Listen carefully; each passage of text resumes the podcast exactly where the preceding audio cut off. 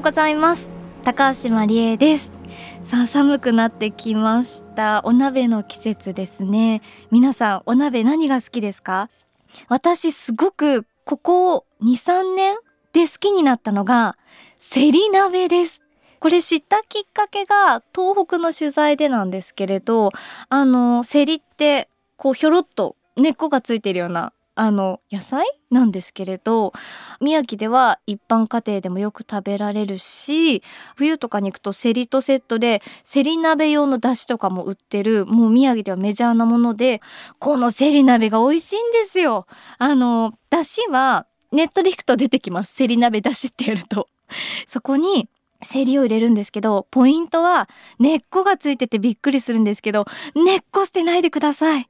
この根っこが美味しいんですよ。もう全部食べられます。なんか根っこも全部ザクザクザクって葉っぱの部分も切って、鍋にぶち込んで、あと私は長ネギ薄くスライスしたのと豚バラを入れて、で、豚バラしゃぶしゃぶして、ネギとセリをくるんで食べるとまあこれがすっごく美味しくてなんだろうなちょっとこう癖があるあの春菊とかも鍋でいいアクセントになるじゃないですか。あの感じ。もうめちゃめちゃ美味しいんですけどこの文化浸透してますかね？関西の方とか九州の方とかも食べますかセリ鍋？もしねあの見かけてまだ食べたことないという方いらっしゃったら絶対食べてください。本当美味しいです。だしはネットで載ってるんでぜひチェックしてみてください。いやお腹空いてきた。今日セリ鍋にしようと思います。さあ JFN38 曲を結んでお送りします。命の森 Voice of Forest。この番組ではおなじみ焚き火の達人アウトドアライフアドバイザーの三川はじめさんのご自宅で焚き火を囲みながらの時間まだまだ続きます。薪をくべて火を見つめながら寒川さんいろんなことを語ってくれたんですが今日は北海道のアイヌの人たちのお話です。JFN38 曲をネットしてお送りします。命の森 Voice of Forest 今日も最後までお付き合いください。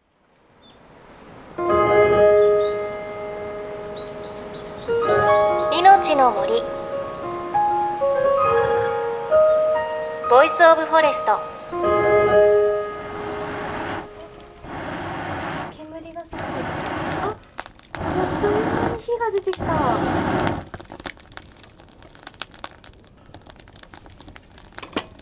で焚き火は一本ではなかなか燃えないんですよ、うんこの間アイヌの人と焚き火した時にアイヌのお母さんがすごいいいこと言ったんですけど、うん、これこうやって外していくと、まあ、今燃えてますがいつか消えちゃいます。ああ薪をバラバラに置くと、うん、あこいつはもう消えた。消えちゃいましたね、うん、こいつももう多分どんどん火がちっちゃくなってて、でアイヌのお母さんが言ったのは焚き火が燃えてなかった時に相手がいないよって言われたんですよね。みんなが集まって相手が集まってきて。そう。でねこうやって相手がいるとで薪と薪を近づけるだけでも、うん、こう相手と相手がこうやって2本間入れてあげて、うん、でちょっとこの間空気通るように、うん、お互いがお互いを燃やしてる。本当だ。相手がいるとつきますね。そうなんです。だから、えー、あこれは人も一緒だなっていうまあ、本当に相手がいないっていう言い方がもうすごい素敵でしたね。足りないよとかじゃなくて相手がいないそうそうそう。相手入れてって言われてああ相手入れるのか。こうね熱でこうし合うんですよ。この2本が、はあはあ、こいつの炎でこいつが熱せられでここからまた出たガスがこいつを熱しみたいに。人と一緒ですね、はい、一人じゃダメな。一人じゃダメな。でもこれまたこうやって何本かしてこうやってクロスさせるとやっぱりクロスしたところが燃えるんですよねあ本当だ。火が強くなってくそね。なんて言いながらその、えーと、第2の薪の組み方を。第2の薪の組み方。はい今。今さっきは白縫い型、はい、で実用の炎って言いましたけど、はい、今度は実用ではなくって鑑賞の炎。鑑賞の炎、うん、まあ要は目であの眺める。はい鑑賞ですよね。僕はねあ手であそうなんですよ。炎の中に薪をくべられるんですね、はいもうこれこのグローブしてれば問題ないので。へえあ知らない型とは全く違いますね。薪を三角錐の形にあ組んであはい。でちょっとここに置き火にお。空気を置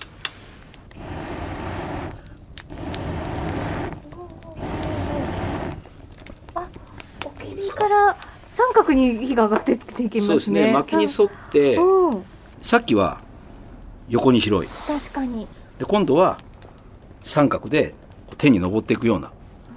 もう型の名前はお分かりだと思います。が さあ何でしょそれは雲流型ですうね。そうですね。雲流型です。これはもう本当に今ねこう組んだだけで周りがあちょっと明るくなってうんあ確かに。みんなの顔がよく見える。本当だでこれ照明代わりにもなるし今度あったかさが膝からちょっと上、もう上がってきましたね、はい。暖かさが上に。なので、あのーこうやって組み方によって周りに与えるこう熱も変わるし、で実際その火の効果も、まあ、みんなの顔を見つつ、うん。炎も見つつっていうなんか一番美しいものがあるんじゃないのかなって、まあ、焚き火してて思うんですね。雲流型にですか？雲流方に。なんでかっていうと火っていう字になる瞬間があるんです。なるほど。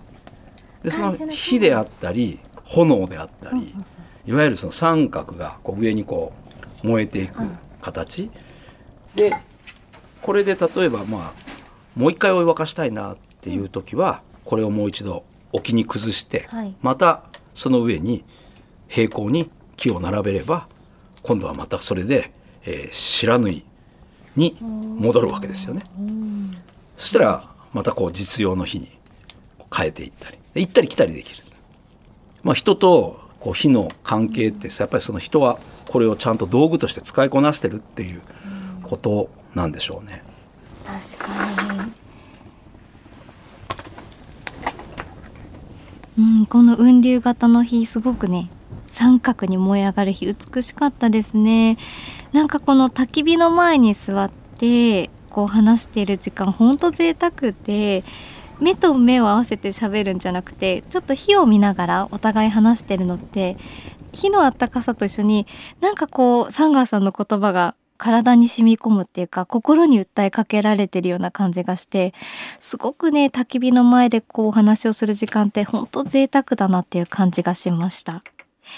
さあそして三川さんのお話は北海道の先住民アイヌの人たちの自然観生命観のお話へと続きます。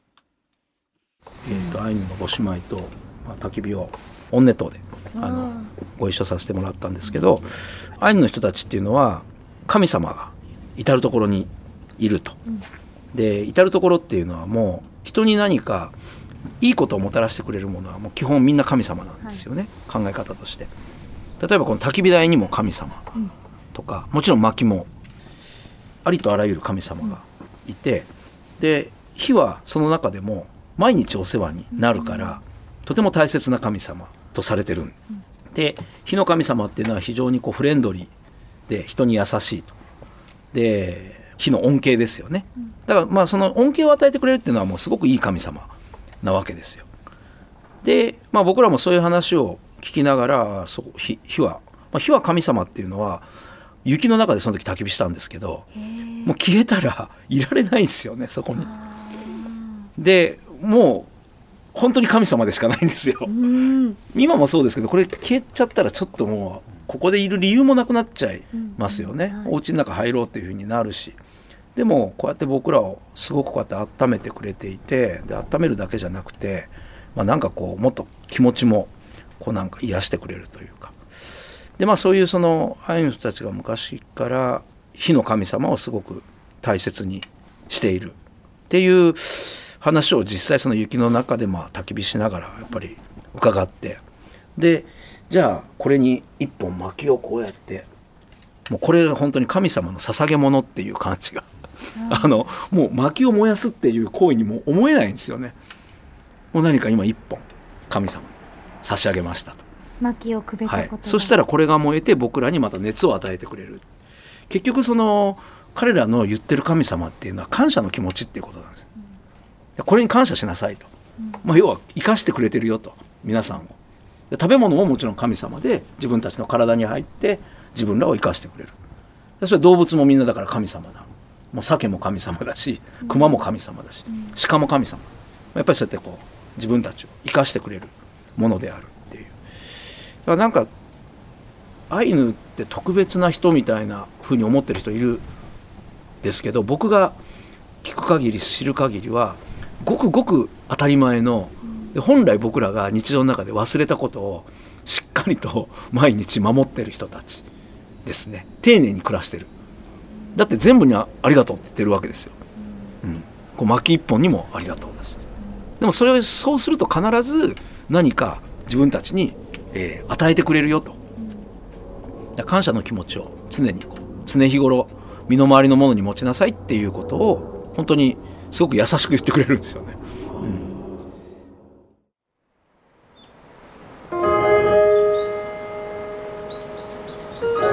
命の森。 Voice of Forest。